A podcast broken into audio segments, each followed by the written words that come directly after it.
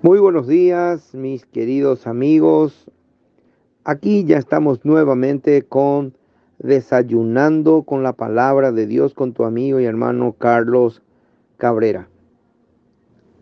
A todos los sedientos, venid a las aguas, inclinad vuestros oídos y venid a mí y oíd y vivirá vuestra alma. Isaías capítulo 55, versículos 1 y 3.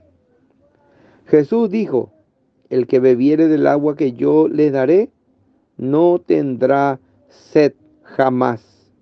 San Juan capítulo 4, versículo 14. El título de nuestra reflexión en esta mañana se titula, Si conocieras el don de Dios. Durante una caminata por la montaña llegamos a una cumbre desguarnecida. Allí, como ocurre a menudo, se alzaba una cruz de madera. Pronto descubrimos que en su más pequeña grieta había monedas incrustadas, colocadas por paseantes. ¿Qué deseaban ofrecer esos paseantes? ¿O qué buscan obtener de Dios? ¿El perdón por un pecado cometido? ¿La felicidad en su vida? ¿La salvación de su alma? Sea lo que fuere, eso es conocer muy mal al Dios de la Biblia, quien tomó la condición del más pobre de entre los pobres en la persona de Jesucristo.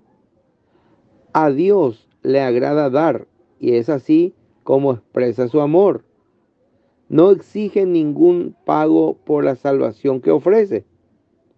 Es el Dios a quien todo le pertenece y no hace caso a nuestras pretensiones de querer comprarle su misericordia. Entonces, en un mundo donde nada puede obtener sin dinero, Jesús ofrece gratuitamente el agua viva a todas personas sedientas en su ser interior. San Juan capítulo 4 versículo 10. El agua viva es símbolo de frescura, de renovación, de una nueva vida. Esta vida empieza cuando uno reconoce que tiene necesidad de Dios y se somete a su autoridad, así como Jesús iba al encuentro de personas que tenían dificultades. Hoy en día, Dios viene a nuestro encuentro.